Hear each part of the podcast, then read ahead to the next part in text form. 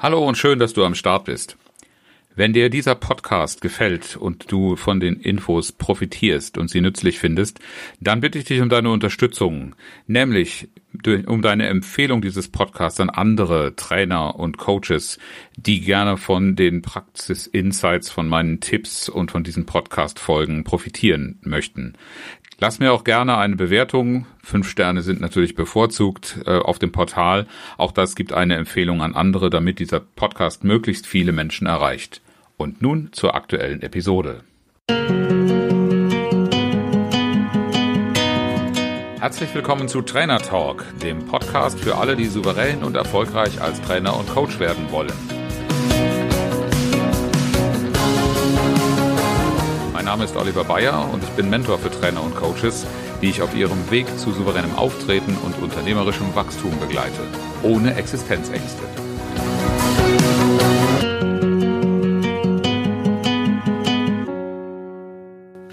Keine Frage, wir leben in besonderen Zeiten. Immer mehr Kollegen dürfen sich gerade umstellen und überlegen sich, wie sie weiter arbeiten können, weil die bisherige Arbeitsweise einfach nicht mehr so möglich ist, wie sie es bisher war. Da ist es nicht sonderlich überraschend, dass mich auch öfter Fragen erreichen, wie ich arbeite, wie mein Setup ist. Und äh, mir ist aufgefallen, dass ich im Rahmen dieses Podcasts noch überhaupt gar nicht über mein Setup und meine Technik gesprochen habe. Deshalb werde ich die nächsten Folgen meiner ja, digitalen Aufstellung sowohl im Trainingsbereich als auch als Unternehmer, also wie ich mich dahinter, hinter den Kulissen organisieren, widmen. Heute geht es erst einmal darum, wie arbeite ich eigentlich online als Trainer? Und die erste Frage, die sich sehr, sehr vielen Kollegen stellt, vielleicht hast du auch du dich das schon mehrfach gefragt, welches ist eigentlich die richtige Plattform für die Online-Arbeit? Ganz ehrlich, ich kann es nicht mit einem Satz beantworten. Ich habe natürlich eine persönliche Vorliebe, die kommt aber schlicht daher, was der Arbeitsaufwand für mich ist. Wir dürfen nur nicht vergessen, Genauso wie das Setup, was wir in der Vergangenheit für Seminarräume hatten, dass nicht nur unsere Vorlieben zählen, sondern dass es vor allen Dingen von Seiten des Kunden und der Teilnehmer beleuchtet werden muss, was eine Plattform zu bieten hat. Die von mir bevorzugt eingesetzte Plattform ist Zoom. Zoom ist günstig, Zoom ist flexibel, Zoom ist selbsterklärend und hat relativ wenige Hürden im Vergleich zu anderen Plattformen für Teilnehmer, die in deine offene Veranstaltung reinkommen wollen. Es bringt von Hause aus eine ganze Menge Funktionalitäten mit und ist sehr, sehr flexibel in der Schritt-für-Schritt Entwicklung. Zoom ist nach meiner Erfahrung sehr viel besser als sein Ruf, denn die Probleme der Vergangenheit im Frühjahr, als auf einmal alle explosionsartig auf Zoom gestürzt sind, haben sich mittlerweile erledigt. Trotzdem wirst du auf sehr viele Unternehmen treffen, die sagen, Zoom kommt bei uns nicht ins Haus. Kann man so sehen, von der Seite der Beherrschbarkeit, der IT-Sicherheit kann ich dieses, dieses Statement äh, deutlich nachvollziehen. Aber es macht mir das Arbeiten nicht unbedingt leichter. Häufig wird in den Unternehmen deshalb mit Teams gearbeitet. Teams ist ein Tool, was sowieso in der Kollaboration recht viel zum Einsatz kommt und daher für die Teilnehmer ebenso wie für die Kunden oft eine sehr, sehr niedrige Schwelle darstellt, in ein Online-Geschehen einzusteigen. Und das bedeutet einfach in der Konsequenz, dass du viele Arbeitsweisen, viele Übungen und Schritte, die du durchführen möchtest, entweder ganz rauslassen musst oder es gibt schon auch eine Menge Möglichkeiten, auch in Teams. Nur man muss seine Arbeitsweise gründlich verändern. Womit ich auch schon gearbeitet habe, als Teilnehmer und als Trainer meine Erfahrungen gesammelt habe, das ist äh, zum einen WebEx. WebEx hat zwei unterschiedliche Modi zum Arbeiten, einmal Meeting und einmal Training. Und ähm, es bietet auf jeden Fall einen gesicherten technischen Rahmen und genießt im Allgemeinen etwas höheres Vertrauen als Zoom, ist aber nicht genauso flexibel. Dennoch ist WebEx als Umgebung, als professionelle Umgebung sicherlich eine gute Wahl, wenn du dich fragst, wie du zukünftig deine Trainings anbieten willst. Und Erfahrung habe ich auch mit Adobe Connect gemacht, das ebenso einen sehr, sehr gesicherten Rahmen darstellt, aber ebenso wie bei WebEx nicht die gleiche Flexibilität aufgrund der Infrastruktur dahinter anbietet. Kurz und gut, meine Präferenz ist, auch wenn es noch weitere Plattformen gibt, grundsätzlich Zoom, weil ich da relativ beherrschbare Tools zur Verfügung habe. Wenn ich es nutzen kann, wenn mir der Kunde und die Teilnehmer grünes Licht dafür geben, entscheide ich mich dafür. Aber ansonsten gilt für mich der Grundsatz, der Kunde ist König. Und da hilft es nicht viel, Systeme zu schelten, sondern eher die Frage zu stellen, wie kann ich das auf der jeweils gewünschten Plattform umsetzen? Und eine Frage der Umsetzung ist auch die Frage der Tools, die du einsetzt. Denn die Versuchung ist groß und das war vor einem halben Jahr bei sehr vielen Anbietern zu sehen, dass die Rückkehr der PowerPoint-Folienschlachten stattgefunden hat. Das hat, glaube ich, unserer Branche nicht nur gut getan, dass das passiert ist. Schön ist es, dass viel online angeboten worden ist. Aber jetzt auf einmal wieder in einen formbegleiteten Lesens einzusteigen und seinen Inhalt des Vortrages, äh, man merkt es schon an der Beschreibung Vortrag, jetzt auf einmal in, in textreichen PowerPoint-Folien zu bringen und Menschen damit eine halbe, dreiviertel Stunde oder gar noch länger zu beschallen, das kann es ja wohl nicht gewesen sein. Ich habe viele gute Tools für die Interaktion kennengelernt und einige davon möchte ich dir vorstellen, weil sie sich einfach im Einsatz bewährt haben. Da wäre zu einem Mal eine digitale Pinnwand. Kennengelernt habe ich Miro oder Miro. Ähm, gehört habe ich von Mural. Genutzt habe ich hauptsächlich Concept Board. Warum letzteres? Nun, Concept Board bietet zum einen die Möglichkeit, auf einer Pinnwand selbst auch Conferencing zu machen. Das heißt, dann brauchst du eigentlich, zumindest in kleinen Gruppengrößen, nicht mal so ein System wie Teams oder, oder Zoom oder äh, die anderen angesprochenen, sondern du kannst es auf dem digitalen Whiteboard nutzen.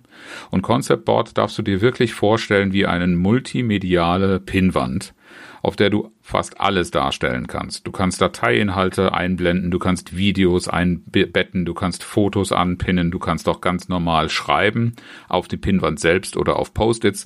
Und so gibt es ganz, ganz viele Möglichkeiten der Dokumentation und der Interaktion.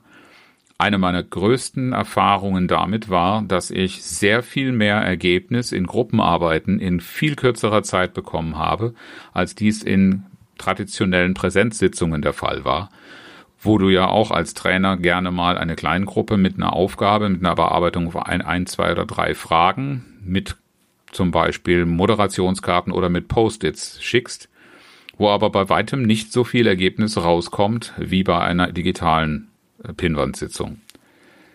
Ähnliche Qualitäten bietet, wenn auch etwas abgespeckt in der Funktionalität, Jamboard von Google, das ich auch kürzlich kennengelernt habe. Da hast du nicht ganz so viele Möglichkeiten, aber immerhin auch Bilder, Zeichnungen oder auch Post-its zur Verfügung. Und auch das funktioniert ganz hervorragend und hat eine sehr, sehr niedrige Einstiegsschwelle. Das heißt, du musst nicht erst Seminare besuchen und lange lernen, wie man sowas bedient. Und das ist natürlich auch nicht nur für dich als Trainer wichtig, sondern auch für deine Teilnehmer. Eine ganz andere Art der Interaktion, ein ganz anderes Tool habe ich kennengelernt eigentlich gar nicht im Zusammenhang mit Online-Arbeit, sondern mit Großgruppenveranstaltungen.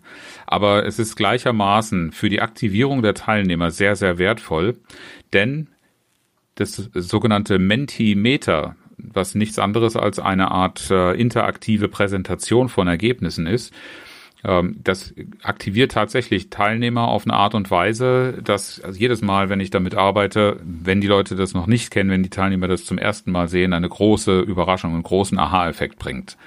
Worum handelt es sich dabei?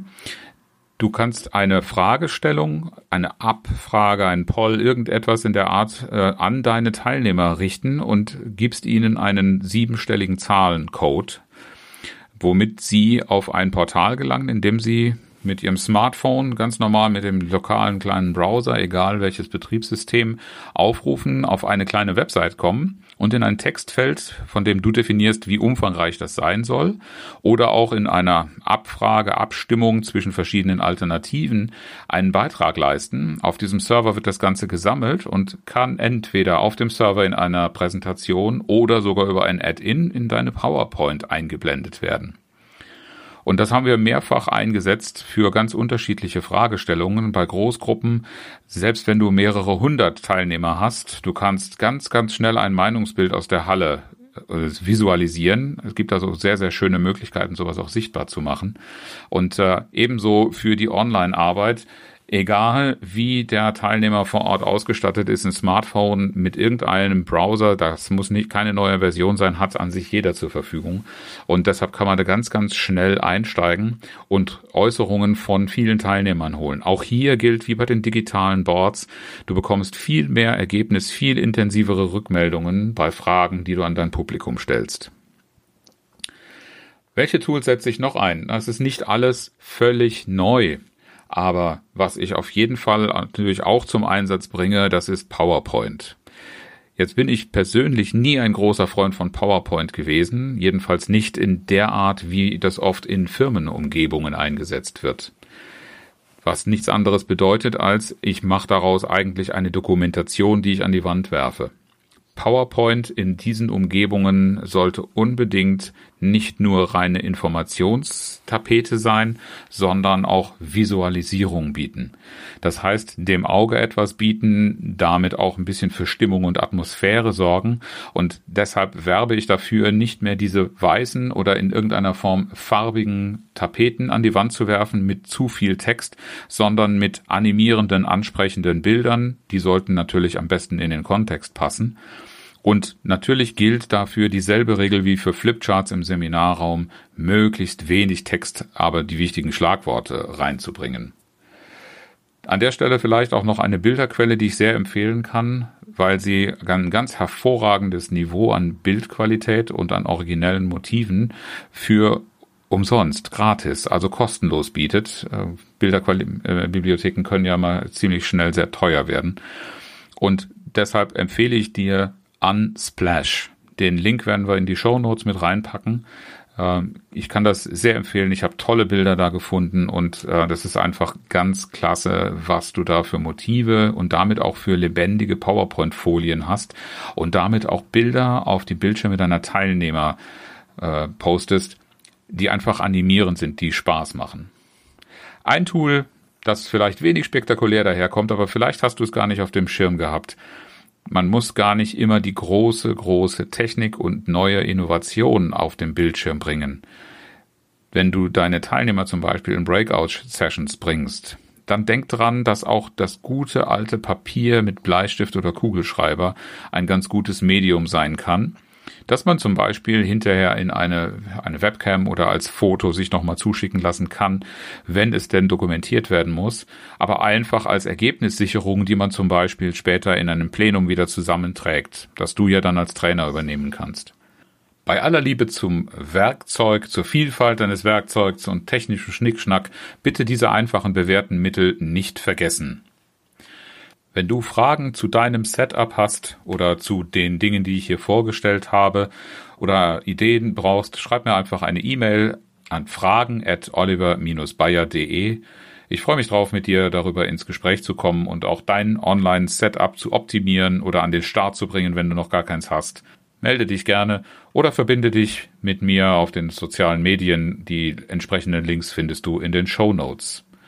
Zum Abschluss auch dieser Podcast-Folge wieder ein inspirierendes Zitat. Heute von dem französischen Schriftsteller Jean de la Bruyère. Es gibt mehr Werkzeuge als Arbeiter und von diesen mehr schlechte als gute.